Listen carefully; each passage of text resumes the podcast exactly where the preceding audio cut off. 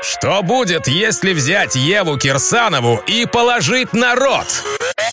Ева на рот. А что если взять Еву, ее рот и Теслу?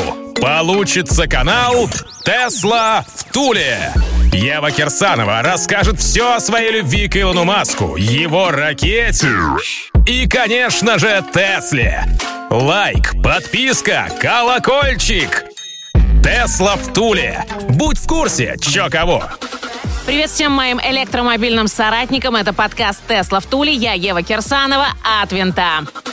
Начинаю сегодня с наращивающего электрообороты Volkswagen. Не успели отгреметь фанфары после победы и статуса «Лучший автомобиль мира 2020», как немцы отправили ID4 на внедорожную гонку Norra Mexican 1000. Вчера, 25 апреля, тачки стартовали, а самые стойкие финишируют 29-го. Как следует из названия, соревнование пройдет в Мексике с дистанцией 1000 миль. По факту гонщикам предстоит путь в 1141 милю или в 1000 1836 километров, из которых 1437 придется по бездорожью. Управляет электрофольцем пилот Таннер Фауст. Бездорожную тачку сделали на базовой версии ID4 First Edition. Заднеприводная электротачка с мотором всего 204 лошадиных силы. При подготовке машины к гонке электродвигатель оставили штатным, но серьезно поработали с подвеской, установили каркас безопасности, систему пожаротушения и гоночное кресло. Для облегчения убрали все лишнее и всю электрику укрыли от грязи и пыли дополнительной защитой. Но самый интересный момент во всей этой истории в том, как электрокар с запасом запасом хода в 500 километров, это в идеальных условиях, а в гоночных э, даст Илон километров 100 протянет, сможет вообще участвовать в гонке. Проблема в том, что несмотря на спецучастки и паузы между ними, из-за коронавирусных ограничений у экипажа не будет возможности подзаряжаться на зарядных станциях. И как же, мои сообразительные, вы думаете, наш Фауст решает эту проблему? Чувак тупо возит с собой 50-киловаттный генератор с дизельным двигателем. Бинго! Электромобиль получается и вовсе не электромобиль. А нет.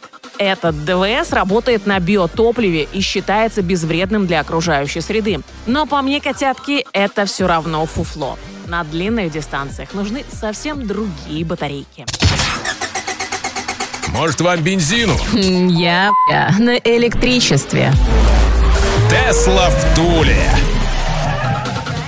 Как сообщает британский журнал Car, суббренд BMW с коротким и емким названием M в 2022 году отметит свое 50-летие выпуском невероятно мощной и быстрой электротачки. Поговаривают, что назовут ее AM2, и это будет электроверсия купешки M2. Емкость батареи, мне вот интересно, куда они ее засунут, и запас хода пока создатели сего шедевра не раскрывают. Зато известно, что вместо одного ДВС в электричку засунут аж 4 мотора по одному на каждое колесо с суммарной мощностью 1360 лошадок и до сотни эта бывшая бензиновая бестия сможет разгоняться за 2-2,5 секунды. А северную петлю трассы Нюрбургрен бумер сможет пролетать меньше, чем за 7 минут. Короче, Иваныч, это тебе звоночек.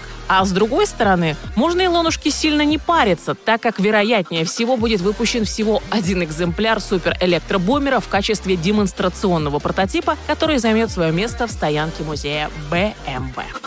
Не Джаком единым живет русский электромобилист. В Казани прошла выставка «Энергетика ресурсоснабжения», на которой вместе с уже привычным и известным нам Jack IEV7S Помните, Дарлингс, наш репортаж из аэрогавани Симферополя про каршеринг Мо Электро? Народу российскому были представлены китайские электрокары NIO.